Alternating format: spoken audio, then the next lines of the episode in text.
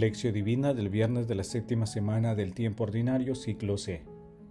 Los creó hombre y mujer, por eso dejará el hombre a su padre y a su madre, se unirá a su mujer, y los dos serán una sola carne.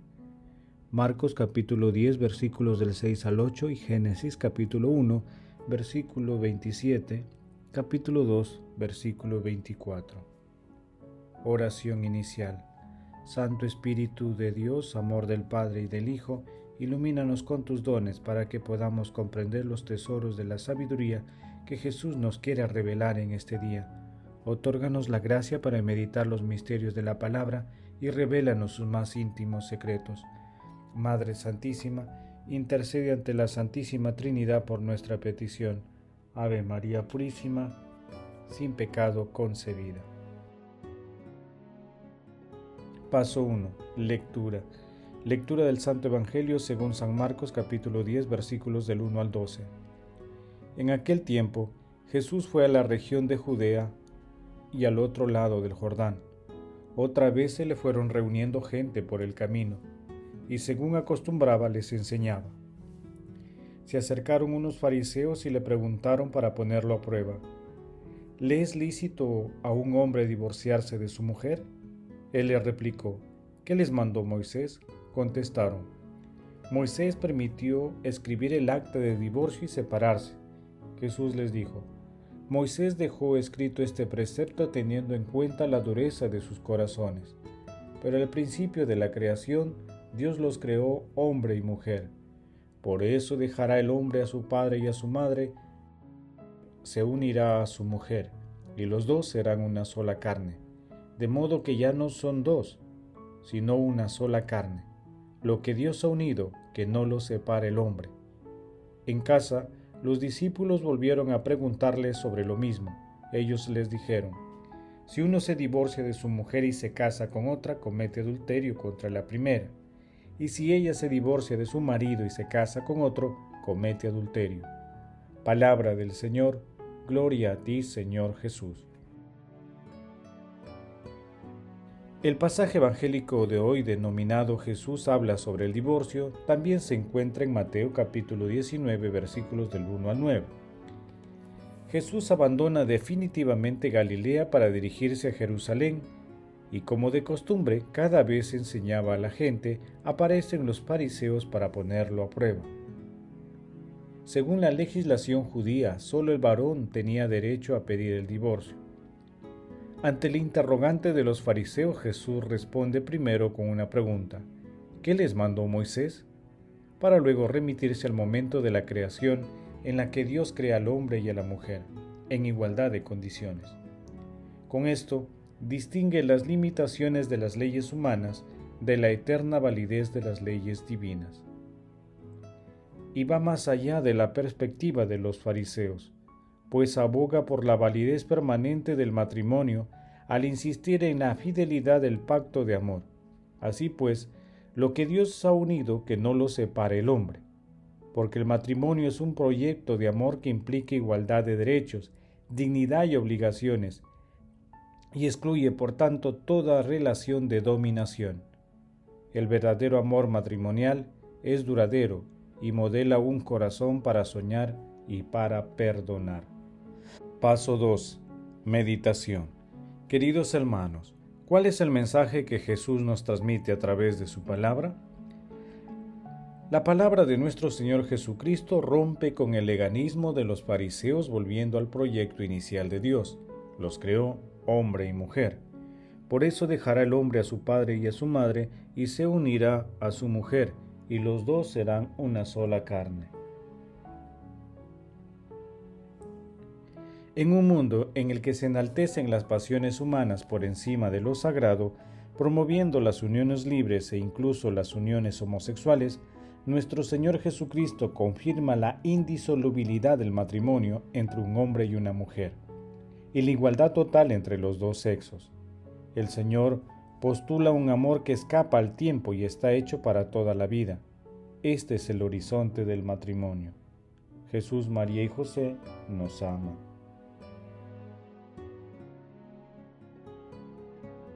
Paso 3. Oración. Oremos con la bendición nupcial en el sacramento del matrimonio.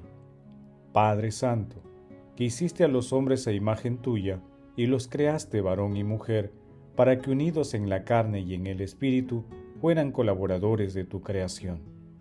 Señor, tú que para revelarnos el designio de tu amor, quisiste dejarnos en el amor de los esposos un bosquejo de la alianza que hiciste con tu pueblo a fin de que, completado con el sacramento en la unión conyugal de tus fieles, quedara patente el misterio nupcial de Cristo y de la Iglesia.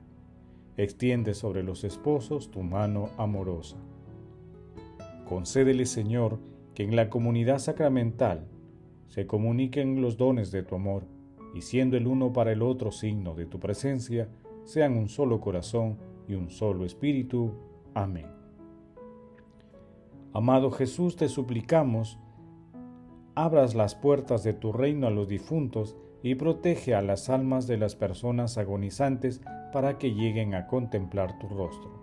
Santísima Madre María, Madre de la Divina Gracia, intercede ante la Santísima Trinidad por nuestras peticiones. Amén. Paso 4. Contemplación y acción.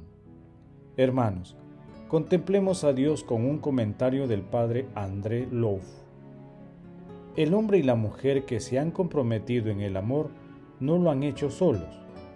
En el mismo momento se comprometieron en Dios. Porque el que se compromete en el amor se compromete en Dios, porque Dios es amor. Y esto es posible que no sean tan simple para todos. Pero de hecho, nada es más simple quien cree verdaderamente en Dios, conoce algo de Él, ha presentido al menos el amor. Así, en el amor humano que ha sentido nacer en su corazón, ha reconocido algo de Dios. Cuando se ha empezado a conocer a Dios, cuando se ha encontrado un poco de su amor y ya no es posible amar por fuego o amar solo por un tiempo y después ya veremos. Quien ha empezado a amar ama para siempre, a pesar de todo, sea cual sea el agravio que pueda hacerle el ser amado. Tal como Dios nos ama para siempre, sean cual sean nuestros agravios, amar para siempre. ¿Cómo es posible? Son muchas las uniones que se hacen triza en los primeros años, e incluso cuando por fuera subsiste una fidelidad inviolada, ¿puede decirse que el amor verdadero sobrevive para siempre? Para el hombre y la mujer sería imposible si al entrar en el amor no hubieran entrado en Dios. Al entrar en el amor como creyentes, se entra en la vida y en el juego de Dios, y Dios mismo se convierte en el garante del amor que nos ofrece cada día como regalo. Un amor humano en el que su amor está presente y en filigrana. No depende de nosotros salvar nuestro amor, es Dios que lo salva y quien se hace garante del mismo. ¿De qué modo salva Dios nuestro amor? Iniciándonos un poco cada vez en las costumbres de su amor. Ahora bien, es propio de su amor ser don y perdón. Dios no tiene en cuenta nuestros fallos. Los hunde en su amor. No se pone en absoluto colérico por nuestros olvidos. No tiene en cuenta nuestros agravios. No se venga nunca de nuestros golpes bajos, sino que ama cada vez más es decir, perdona. Perdonar significa ser cada vez más fuerte en el amor. Significa asimismo permitir al amor aumentar, hacerse más profundo. Significa salir de nosotros mismos, reconocer al otro también en sus defectos, en lo que más nos parece, porque también nosotros somos frágiles y estamos perdidos ante Dios. Ahora bien, se trata de una fragilidad que no puede subsistir más que frente a su amor y gracias a su amor. Cimentarse en el amor significa siempre cimentarse en Dios. Queridos hermanos, hagamos el compromiso de orar siempre por los matrimonios para que en ellos se fortalezca siempre el amor. Pidamos al cielo por los jóvenes para que tengan una perspectiva del amor matrimonial de acuerdo con el proyecto divino glorifiquemos a la Santísima Trinidad con nuestras vidas. Oración final. Gracias Señor Jesús porque tu palabra nos conduce por caminos de paz, amor y santidad. Espíritu Santo, ilumínanos para que la palabra penetre en lo más profundo de nuestras almas y se convierta en acción. Dios glorioso, escucha nuestra oración. Bendito seas por los siglos de los siglos. Madre Santísima, intercede ante la Santísima Trinidad por nuestra petición. Amén. El Señor esté con ustedes y con tu espíritu. La bendición de Dios Todopoderoso, Padre, Hijo y Espíritu Santo, descienda sobre ustedes y los acompañe siempre. Amén. Bendigamos al Señor, demos gracias a Dios.